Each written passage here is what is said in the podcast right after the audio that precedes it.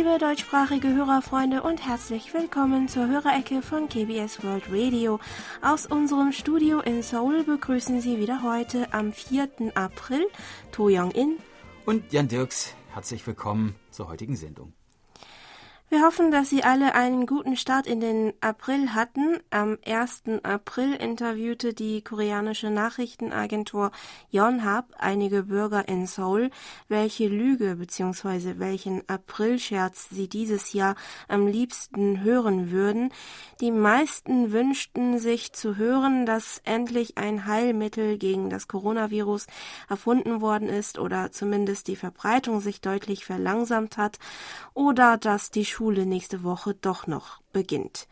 Die Antworten zeigen, dass die Hoffnung auf ein ein schnelles Ende der Corona-Krise und die Rückkehr eines normalen Alltags wohl alle gemeinsam haben. Die Antworten zeigen aber auch, dass dies zurzeit wohl lediglich gehofft werden darf. Ja, das würde ich auch sagen. Diese, diese Nachrichten wünsche ich mir nicht als Aprilscherz, ja. sondern als tatsächliche Meldung. Ja, das stimmt. Nun ja, also man will ähm, den Humor äh, natürlich auch in diesen Zeiten nicht verlieren. Und so hat sich in Korea am diesjährigen 1. April wieder der langjährige Aprilscherz herumgesprochen, dass ein großer Felsbrocken am Sorak-Gebirge in der Provinz Gangwon-do herabgestürzt sei, obwohl sich diese Lüge nun schon seit Jahren jedes Mal am 1. April in Online-Gemeinschaften verbreitet, fallen doch immer wieder einige darauf rein. Auch dieses Jahr sollen viele bei der Nationalparkverwaltung des Sorak-Gebirges angerufen und nachgefragt haben, ob diese Nachricht denn stimme. Schließlich sah sich der Nationalparkbetreiber gezwungen, auf seiner Facebook-Seite offiziell zu erklären, dass es einen solchen Bergsturz nicht gab ja. und ein solches Ereignis auch sehr unwahrscheinlich sei. Mit dem Beginn des Monats wollen wir heute auch einen kurzen Blick auf den KBS-Kalender werfen. Das Ornament bzw. Accessoire des Monats ist im April die Haarnadel Doltam.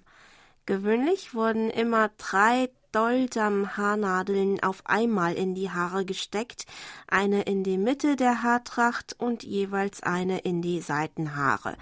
Die Nadel in der Mitte hatte gewöhnlich ein Kopfstück in Form eines Schmetterlings und die Seitennadeln eins in runder oder quadratischer Form, wie Sie es auf unserem Kalender sehen.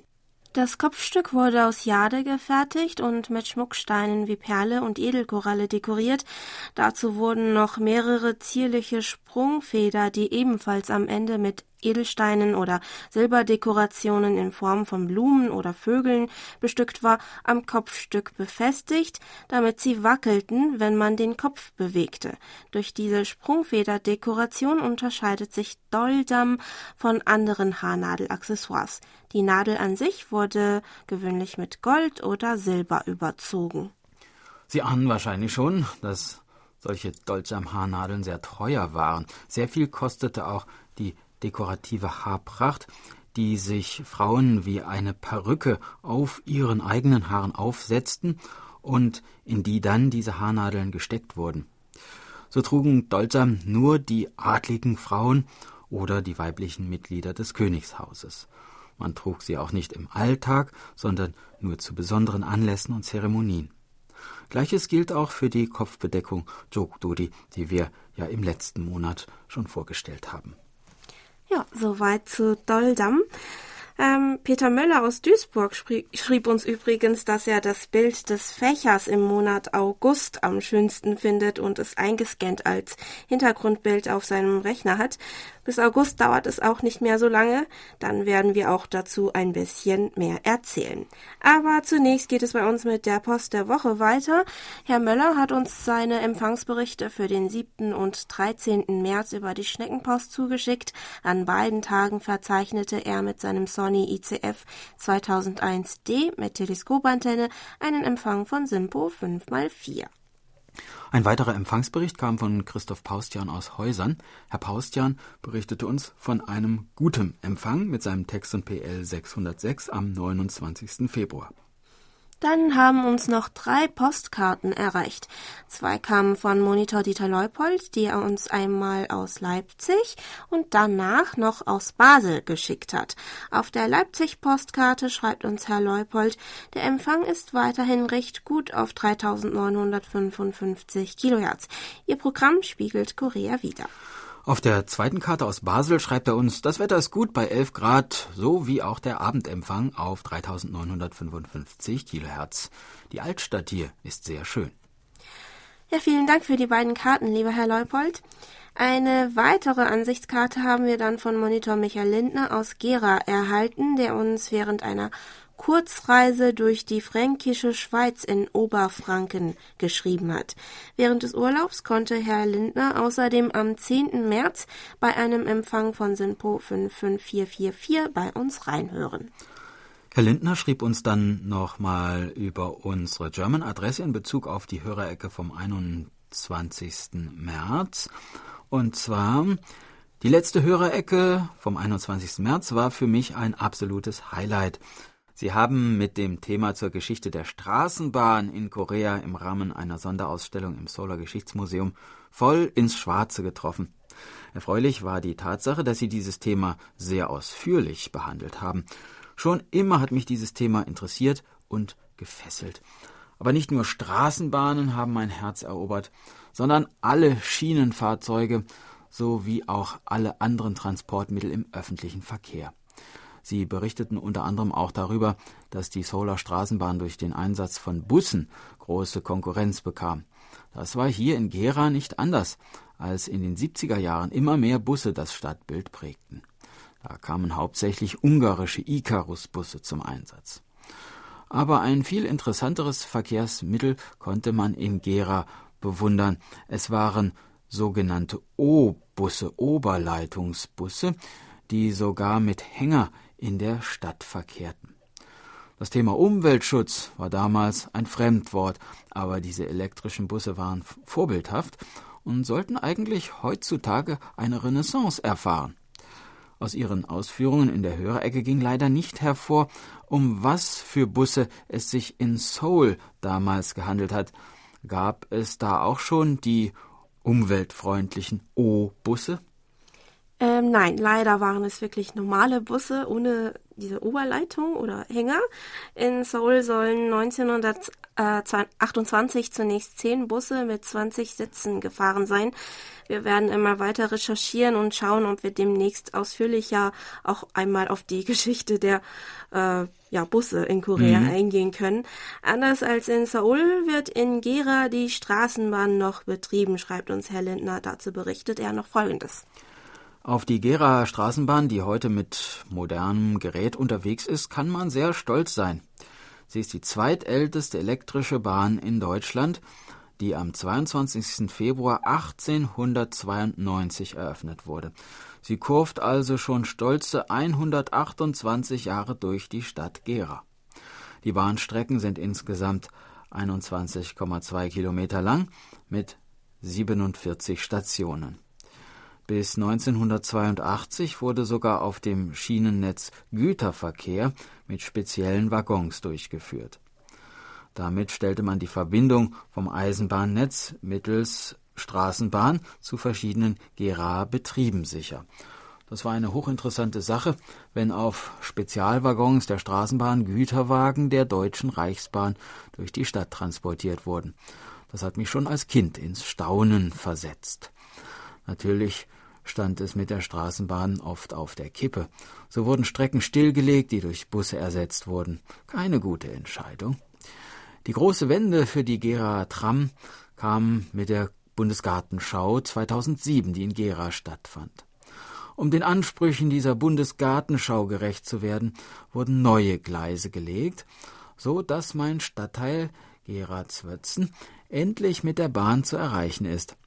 Auch in einen weiteren Stadtteil ist eine neue Linie geplant, über die aber leider noch viel diskutiert wird. Bleibt also abzuwarten, wie sich die Tram in Gera zukünftig entwickeln wird. Aber ich bin mir sicher, dass dieses umweltfreundliche Verkehrsmittel noch ewig das Stadtbild Geras prägen wird.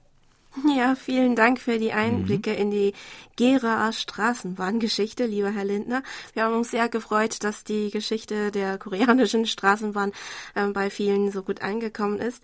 Ähm, und im Anschluss an die E-Mail von Herrn Lindner machen wir auch mit der digitalen Post weiter. Per E-Mail haben sich diese Woche außerdem gemeldet Alfred Albrecht aus Emmendingen, der uns mit seinem Grundig-Satellit 2000 mit Teleskopantenne am 24., 27. und 28. März mit Simpo 5x4 gehört hat und Monitor Burkhard Möller aus Hilden, der mit seinem Reuter RDR 50C mit 13 Meter Drahtantenne und Teking und Koch Antennentuner vom 26. bis 28. März einen Top-Empfang von, von SINPO 55545 verzeichnete. Am 29. März sendete uns Monitor Helmut Matt aus Herbolzheim Empfangsberichte für den März und schrieb uns. So möchte ich Ihnen mit diesem Schreiben die letzten Empfangsberichte der Wintersendeperiode zukommen lassen. Es ist ja schon wieder Sommerzeit. Seit heute gilt der neue Sommersendeplan. Die gute Nachricht ist, dass Ihr Sender auch in der neuen Sendeperiode wieder auf der internationalen Kurzwelle zumindest präsent sein wird. So freue ich mich auch im Sommer wieder auf gute Sendungen aus Seoul und werde natürlich berichten. Ja, da wünschen wir Ihnen natürlich weiterhin viel Hörvergnügen und freuen uns schon auf Ihre nächsten Empfangsberichte, lieber Herr Matt. An dieser Stelle legen wir eine kleine Musikpause ein. Wir hören Arirang, gespielt vom Ensemble Taserum.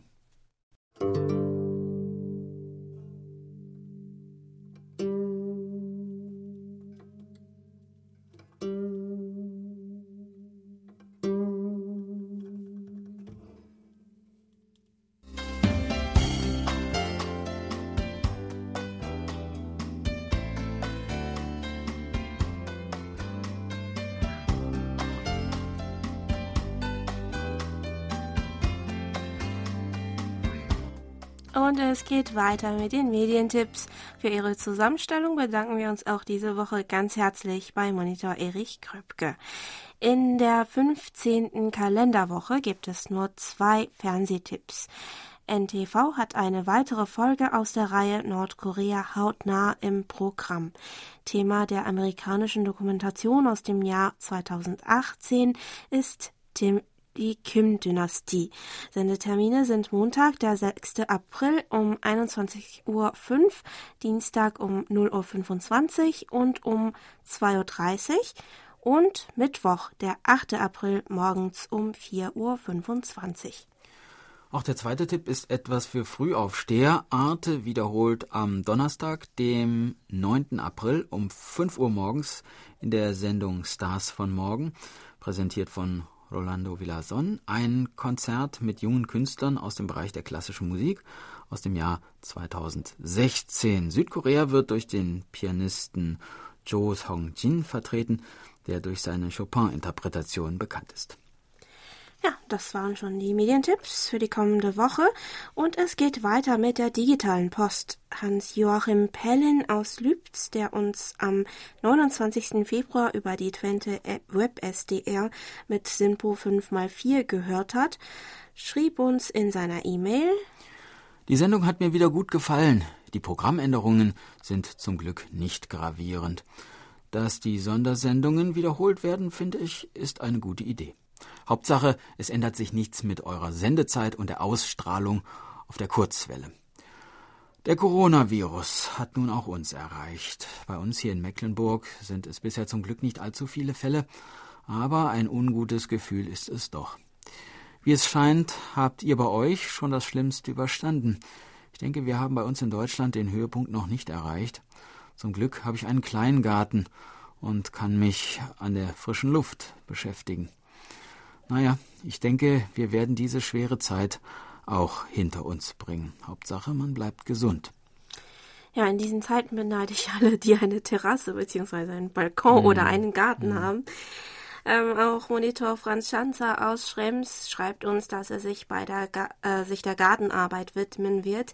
Herr Schanzer hat uns dieses Mal seine Empfangsberichte für Ende Februar und den Monat März per E-Mail geschickt, da derzeit keine Luftmos Luftpost mehr versendet werde aufgrund der Corona-Krise. Dazu schreibt Herr Schanzer, das Coronavirus hat auch uns in Österreich erreicht. Die Pandemie hat uns voll im Griff, obwohl in meinem Heimatbezirk Gemünd nur vier Infektionen zu verzeichnen sind, hat es Tirol und äh, Oberösterreich stark erwischt. Trotzdem haben wir auch Ausgangsbeschränkungen und viele Geschäfte wie Friseur, Baumärkte und so weiter haben geschlossen. Auch die Schulen und Kindergärten sind zu. Also heißt es zu Hause bleiben, aber eine Möglichkeit besteht, sich dem Garten zu widmen. Also Gartenarbeit ist angesagt. Herr Schanzer möchte außerdem mit allen Rundfunkinteressierten einen Buchtipp teilen. Er schreibt, das Buch Eine Prise Funkgeschichte von Rainer Suckow ist im Bebra Verlag erschienen und gibt Einblicke in 100 Jahre Rundfunk. 50 Geschichten zum Rundfunk und dessen Entstehung schildern das Radio- und Rundfunkgeschehen. Ja, das klingt mhm. doch interessant. Ich lese auch zurzeit mehr als zuvor, da ich fast die ganze Zeit zu Hause bin. Ich nehme an, dass es gerade vielen genauso geht. Vielleicht können unsere Hörerfreunde ein paar Lesetipps über die Hörer Ecke austauschen. Mhm. Ich lese gerade auch einen deutschen Roman, der, den eine Freundin von mir aus Deutschland geschickt hat. Ich muss allerdings noch etwas weiterlesen, bevor ich weiß, ob ich es weiterempfehlen kann oder nicht. Da sind wir mal gespannt. Empfangsberichte für Ende, Ende Februar und Ende März haben wir dann auch von Monitor Volker Wilschrei aus Dillingen erhalten. Darin schreibt er uns, Seit meinem letzten Schreiben vom 1. März sind gerade mal vier Wochen vergangen, aber ich habe in meinem Leben noch nie erlebt, dass sich die ganze Welt in so kurzer Zeit so negativ verändert. Der Coronavirus hat die ganze Erde im Griff, es gibt kaum ein Land mehr, das nicht davon betroffen ist. Hier im Saarland haben wir seit mehr als einer Woche eine Ausgangsbeschränkung und man darf nur mit zwei Personen das Haus verlassen, nur zum Einkaufen, Arztbesuche etc. Alle Restaurants, Friseurläden und Geschäfte, die nicht die lebensnotwendigen Dinge anbieten, sind geschlossen. Wir hoffen sehr, dass die Maßnahmen helfen, die schnelle Verbreitung des Virus zu verhindern. Es macht einen fassungslos, wie unverantwortlich und rücksichts rücksichtslos manche Mitbürger mit dieser Situation umgehen. Trotz des Verbots treffen sich größere Gruppen und feiern sogenannte Corona-Partys. Hamsterkäufe, vor allem bei Klopapier, gibt es immer wieder. Aber es gibt auch Fälle von Solidarität und Nachbarschaftshilfe. Hoffen wir sehr, dass die Situation bald anders wird. Herr Wilschrei fragt uns außerdem, ob es denn keine Informationen über die Lage in Nordkorea gebe. Ja, leider ist nicht viel bekannt. Am 27. März hat die nordkoreanische Nachrichtenagentur KCNA bekannt gegeben, dass die Anzahl der Personen, bei denen der Verdacht auf eine Infektion besteht, landesweit bei über 2000 liegt. Ob es tatsächlich noch keinen bestätigten Infektionsfall gibt, ist aber unklar. Wie wir auch in den Nachrichten gemeldet haben, wird das vom Ausland doch auch angezweifelt und man bietet Nordkorea Hilfe an, die es aber bislang wohl nicht annehmen will. Zur Corona-Krise schrieb uns auch Stefan Lipsius aus Kassel Folgendes. Mit großem Interesse verfolge ich Ihre Berichterstattung über die Bekämpfung der Corona-Pandemie in Südkorea sowie über die in diesem Kontext ergriffenen Maßnahmen. Auch bei uns in Kassel ist das öffentliche Leben praktisch fast zum Stillstand gekommen. Schulen und Kindergärten sind geschlossen, das Angebot im Personennahverkehr ist eingeschränkt. Straßenbahnen fahren nur noch tagsüber, mit an, äh, halbiertem Angebot und alle Geschäfte mit Ausnahme von Supermärkten und so weiter mussten schließen. Weiter schreibt Herr Lipsius, unsere hoch ausdifferenzierte Gesellschaft kommt offenkundig an ihre Grenzen. Die Welt wird nach dem Ende der Corona-Pandemie vermutlich eine andere sein. Wir müssen uns entschleunigen, bewusster und nachhaltiger leben. Das ist die mentale Dimension der Krise. Andererseits sind die Unterschiede zwischen den europäischen und den asiatischen Ländern im Vorgehen gegen Corona interessant. In Deutschland ist es aufgrund der ausgeprägten Individualisierung vermutlich schwieriger, gesellschaftliche Akzeptanz für drastische Einschnitte zu finden als in Korea, wo der Einzelne eher bereit ist, sich der Gemeinschaft bzw. der Nation unterzuordnen und eigene Bedürfnisse hintanzustellen. Naja, auch hier wird von Clubs und ja, Kirchen sowie Gruppen von Menschen berichtet, die sich nicht an die Ver Verhaltensregeln halten. Ich glaube, viele werden langsam müde und wollen wieder ja, etwas unternehmen als Alternative, mhm. setzen, setzen sich also viele ähm, in diesem Frühlingswetter auch in den Parks. Ja, aber ja, ich hoffe, dass die Lage sich bald ändert und wir etwas mehr unternehmen können bei diesem schönen Wetter. Dann kam auch eine E-Mail von Monitor Jörg Clemens Hoffmann aus Alsbach-Hähnlein mit zwei Bildern von der Hessischen Bergstraße als Frühlingsgruß, wofür wir uns herzlich bedanken. Das Bild von der Bergstraße vom letzten Jahr ist übrigens immer noch das Hintergrundbild auf meinem Desktop-Computer.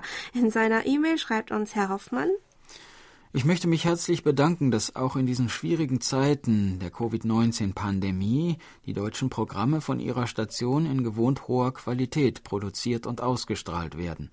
Das verdient besondere Anerkennung. Das Hören der Sendungen aus Korea ist eine willkommene Abwechslung für alle Hörerfreunde, die ihr Zuhause momentan nicht verlassen können. Ich wünsche Ihnen in Seoul und allen Radiofreunden, dass Sie bei guter Gesundheit bleiben und die Corona-Krise mit Zuversicht überstehen werden. Auch wir wünschen Ihnen alles Gute, lieber Höfmann. Gemeldet hat sich diese Woche auch Monitor Hans-Günther Hessenbruch aus Remscheid mit Empfangsberichten für drei Samstage im März. Dazu schreibt Herr Hessenbruch. Mit Sinpo 5x5 kann ich nicht dienen, aber ich kann Ihre Sendungen gut empfangen, verstehe Ihre Worte und die Botschaften, die Sie senden, und das ist für mich primär. Danke für Ihre ausführlichen Antworten auf die Hörerfragen. So bleiben keine Unklarheiten bestehen, beispielsweise auch zu meiner Frage zu den Frauen auf der Beerdigung. Ja, das Virus Corona hält uns in Schach.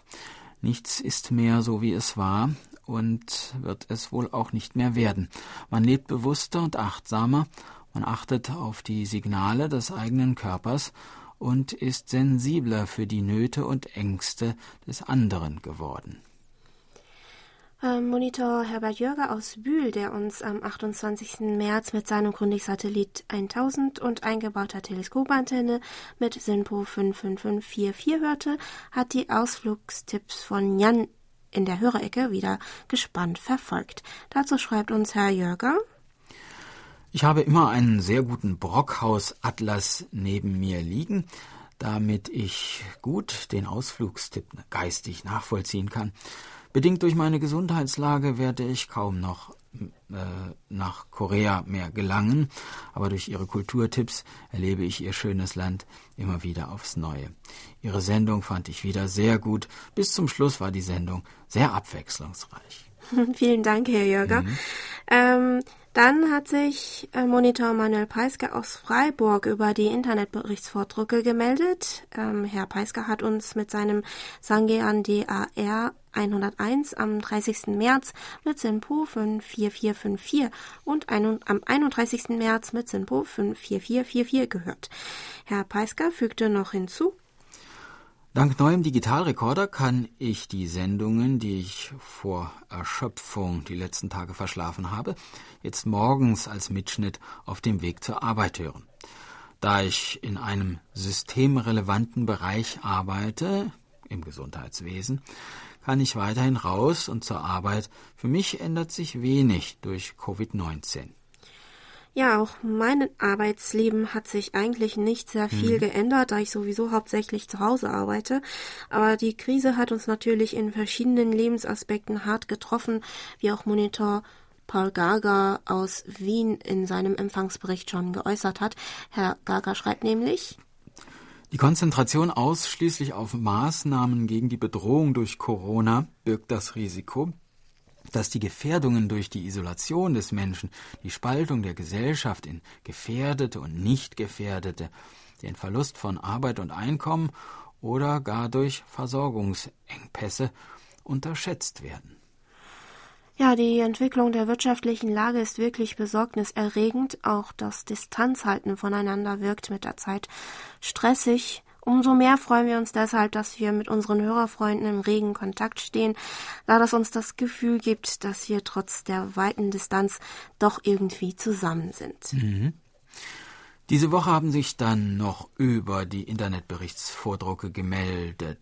Horst Zersowski aus Sangerhausen, der uns am 25. März mit seinem NDR 525G mit Gran GS3SE mit Magnetic Loop ML3 mit Sinpo 55444 gehört hat. Und Dr. Matthias Meckel aus dem britischen Preston, der am 28. März mit seinem Eaton E5 mit eingebauter Antenne einen Empfang von SINPO 34343 verzeichnete. Und Wolfgang Maschke aus Kiel, der uns ebenfalls am 25. mit seinem Weltempfänger mit Stabantenne mit SINPO 43333 empfangen konnte. Die Sendung hat mir gut gefallen, besonders die Rubrik Asien kompakt war sehr interessant, fügt Herr Maschke noch hinzu. Empfangsberichte gab es dann auch von Gottfried Sennekamp aus Stadtlohn, der uns am 28. März mit seinem Grundig-Satellit 700 mit Teleskopantenne mit SINPO 44434 gehört hat. Nuri Streichert aus Hildesheim, der uns am 29. März mit seinem Philips D29999 mit Eurosticks mit SINPO 5x4 empfangen hat und Dieter Tietke aus Bielefeld, der am 30. März mit seinem Target HF3 mit Active HF Antenne NASA einen Empfang von SINPO 5x4 hatte. Dann berichtete uns Monitor Michael Willruth aus Frankfurt am Main von einem Empfang von SINPO 55444 am 28. März mit seinem Grundig-Satellit Amateur mit Teleskopantenne. Hans-Jürgen Tausend aus Deutschland meldete am gleichen Tag einen Empfang von SINPO 5x4 mit seinem Texon PL 880 mit Gran GS5 SE. Dejan Bernd aus Erlangen, der uns am 28. März mit Simpo 5x5 mit seinem Texon PL 660 und einer selbstgebauten magnetischen Loop-Antenne empfangen hat, hatte übrigens noch eine Frage. Und zwar? Wenn ich auf Google Maps äh, Südkorea anschauen möchte, ist dort nur eine Karte in schlechter Qualität, siehe Bild im Anhang, verfügbar. Es ist eben nicht die normale Google Maps Karte verfügbar.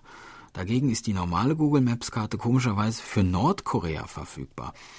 Auch kann ich über Google Maps keine Routen in Südkorea planen. Wissen Sie, woran das liegt? Hängt das irgendwie mit äh, Nordkorea zusammen?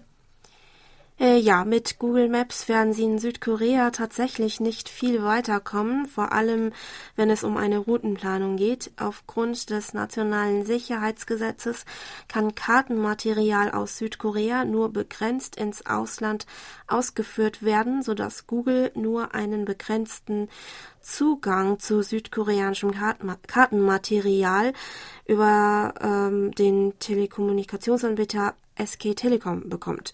Das, das Problem hängt also teilweise auch damit zusammen, dass Korea noch geteilt ist. Durch diese Regulierungen hat die Korea-Karte auf Google Maps absichtlich eine schlechte Auflösung.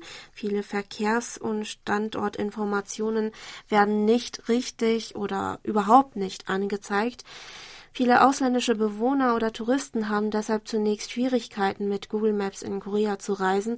Am besten sollte man koreanische Kartendienste wie den des Internetportals Naver oder der Kakao-Gruppe benutzen, was aber bis vor kurzem schwierig war, weil sie nur auf Koreanisch angeboten wurden. Aber von meinen deutschen Bekannten habe ich vor kurzem gehört, dass der Kartendienst der Kakao-Gruppe auch auf Englisch angeboten wird und sie davon eigentlich ja, also mit mhm. wenigen Problemen ähm, Gebrauch machen.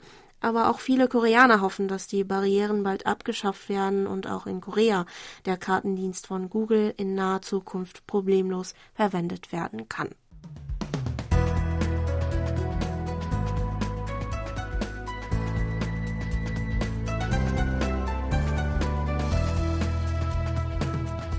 Sie hören KBS World Radio mit der Hörerecke. Geburtstagsecke. Diese Woche richten wir unsere Glückwünsche an Hans-Werner Lollicke in Hedehusne in Dänemark, Ronny Weiner in Magdeburg, Elke Kopitiok in Rostock, Monitor Erich Gröbke in Magdeburg, Dieter Kraus in Neumünster, Volker Schmidt in Neubrandenburg, Dietmar Eisenhauer in Fränkisch-Krumbach und Friedhelm Wittlieb in Lünen. Im Namen der Redaktion und vom Monitor Bernd Seisser gratulieren wir allen ganz herzlich zum Geburtstag und wünschen Ihnen alles Gute. Diese Woche feiern wir mit welcher Musik? Wir hören den Chor der Stadt Ansan mit Nimi Oshinenje, obwohl mein Geliebter kommt.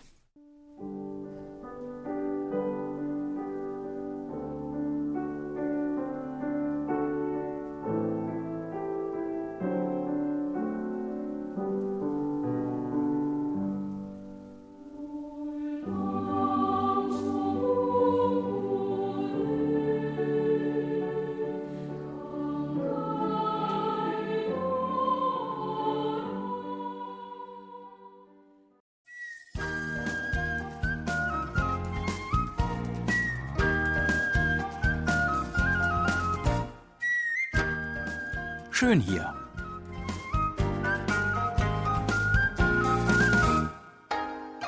Ausflugstipps für Korea mit Jan Dirks.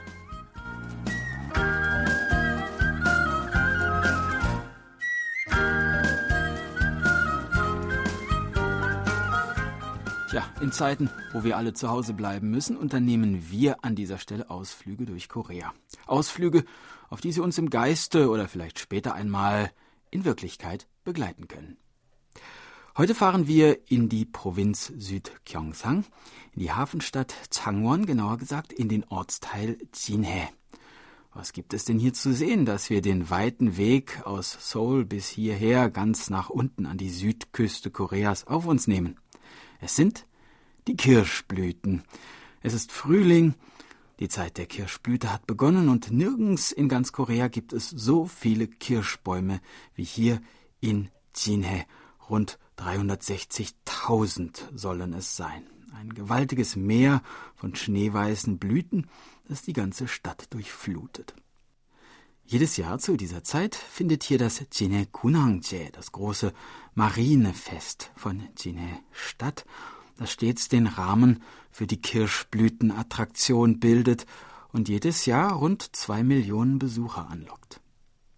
Zwei Orte in der Stadt sind besonders berühmt für den wundervollen Anblick, den sie zur Zeit der Kirschblüte im Frühling bieten. Der Wasserlauf Yeojwa-chon und der Bahnhof Gyeonghwa-yok.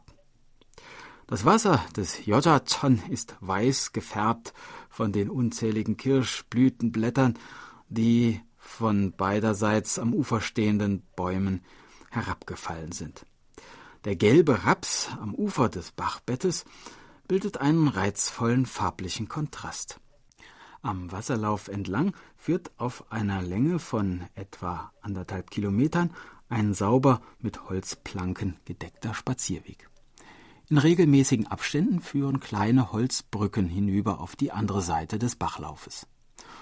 Die bekannteste dieser Brücken ist die Romance-Brücke, die als Drehort für die Fernsehserie Romance diente und seitdem als beliebter Fotospot herhalten muss. Wenn man nun noch das Glück hat, dass ein Windstoß für den zauberhaften Kirschblütenregen sorgt, für den Chine so berühmt ist, sollte man auf jeden Fall schleunigst auf den Auslöser drücken. Auch spät am Abend, wenn die Kirschblüten angestrahlt werden und sich nun vom schwarzen Nachthimmel abheben, bietet sich dem Besucher ein faszinierender Anblick. Nicht weit vom Yojaton entfernt befindet sich der alte Bahnhof Gyeonghwa-yok. Links und rechts des Schienenstrangs strecken die Kirschbäume ihre Zweige aus, und bis vor ein paar Jahren konnte man auch noch erleben, dass eine Lokomotive mit lautem Pfiff durch die Kirschblütenallee hindurch bis an den Bahnsteig gerollt kam. Diese Zeiten sind nun allerdings vorbei. Der Bahnhof wird nun nicht mehr genutzt und lediglich zum Zeitpunkt des Marinefestes lässt man hier zur Freude der zahlreichen Besucher eine Lok mit Waggons einfahren, die dann dort stehen bleibt und als Fotozone genutzt werden kann. Nicht nur in der Stadt entlang der Straßen, sondern auch um die Stadt herum blühen nun die Bäume. Der Wanderweg am Fuße des Berges Changbuksan, der die Stadt von Norden her umschließt, führt durch einen regelrechten Tunnel von Kirschblüten. Und vom Aussichtsturm auf dem Gipfel des Hügels Jewangsan, der sich 110 Meter hoch ganz in der Nähe des Yojachon und des Hafens erhebt, sieht man unter sich nicht nur das Meer der Blüten, sondern auch das tatsächliche Meer mit seinen blauen Wellen. Auf den Berg gelangt man über eine Treppe mit genau 365 Stufen, die sogenannte Jahrestreppe, die ebenfalls von Kirschbäumen gesäumt ist. Wer keine Lust aufs Treppensteigen hat, kann aber auch über eine Einspurbahn nach oben fahren. Besonders empfehlenswert für Besucher des Marinefestivals und auch für die einheimische Bevölkerung in jedem Jahr immer wieder einen Besuch wert, ist das unmittelbar am Meer gelegene Gelände der Marineakademie, das nun zur Zeit des Festivals für Besucher geöffnet ist und wo auch hier unmittelbar am Meer nun die Kirschbäume blühen. Das große Kirschblütenfest von Ginet muss in diesem Jahr ausfallen. Die Kirschbaumalleen sind abgeriegelt, die Stadt bleibt leer. Die Kirschbäume aber kümmern sich nicht darum, strecken freundlich ihre Zweige aus und stehen wie eh und je zu dieser Jahreszeit in voller Blüte. Das war unser Ausflugstipp für heute. In einer Woche starten wir die nächste Tour. Wir würden uns freuen, wenn Sie dann wieder dabei sind. Tschüss und bis dann, sagt Jan Dirks.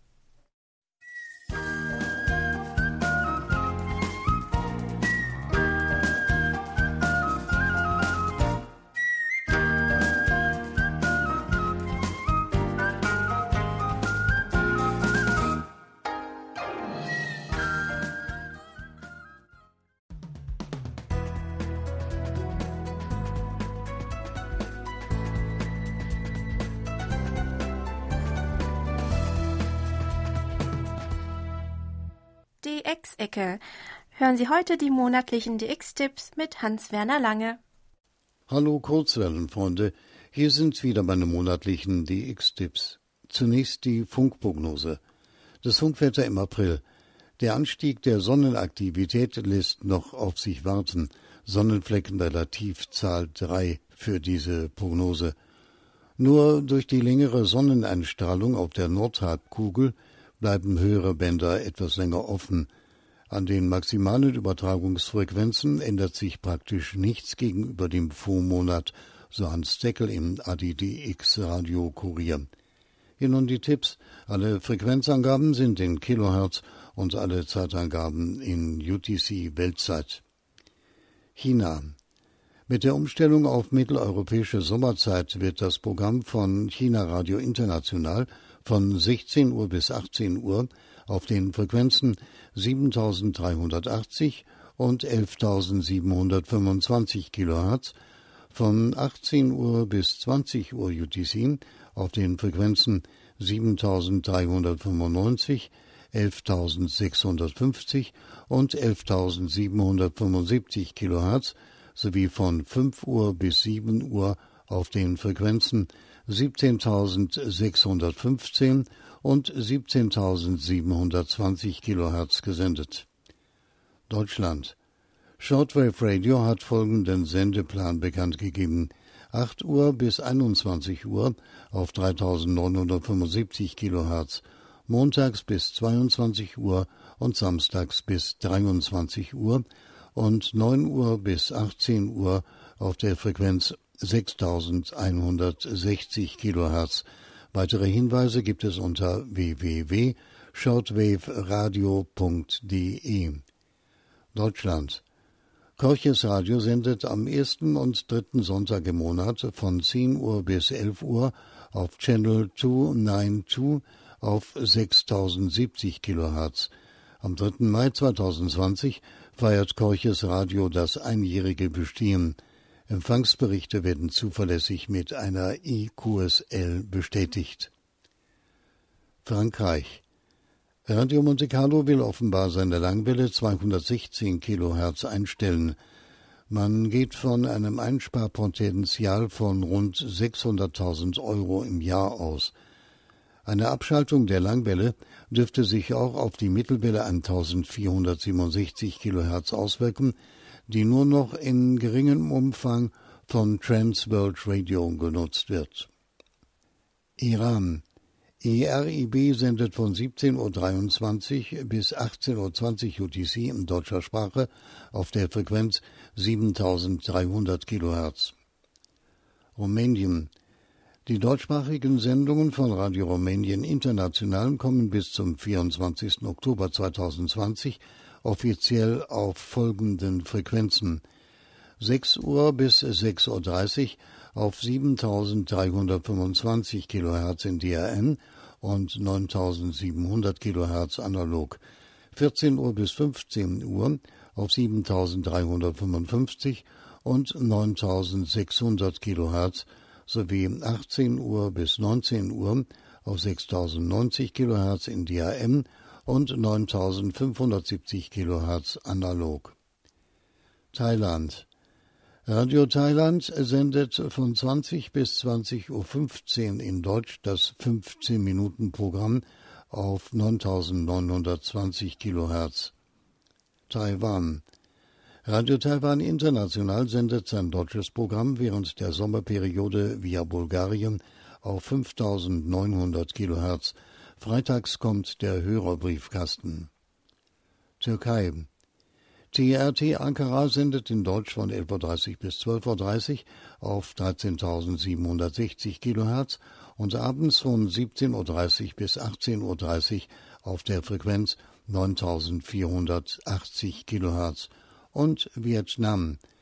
Das deutschsprachige Programm aus Vietnam ist von 18.30 Uhr bis 19 Uhr und 20 Uhr bis 20.30 Uhr auf den Frequenzen 7280 und 9730 kHz zu empfangen. Soweit für heute die Tipps und damit wie immer beste 73 und 55 bis zum nächsten Mal.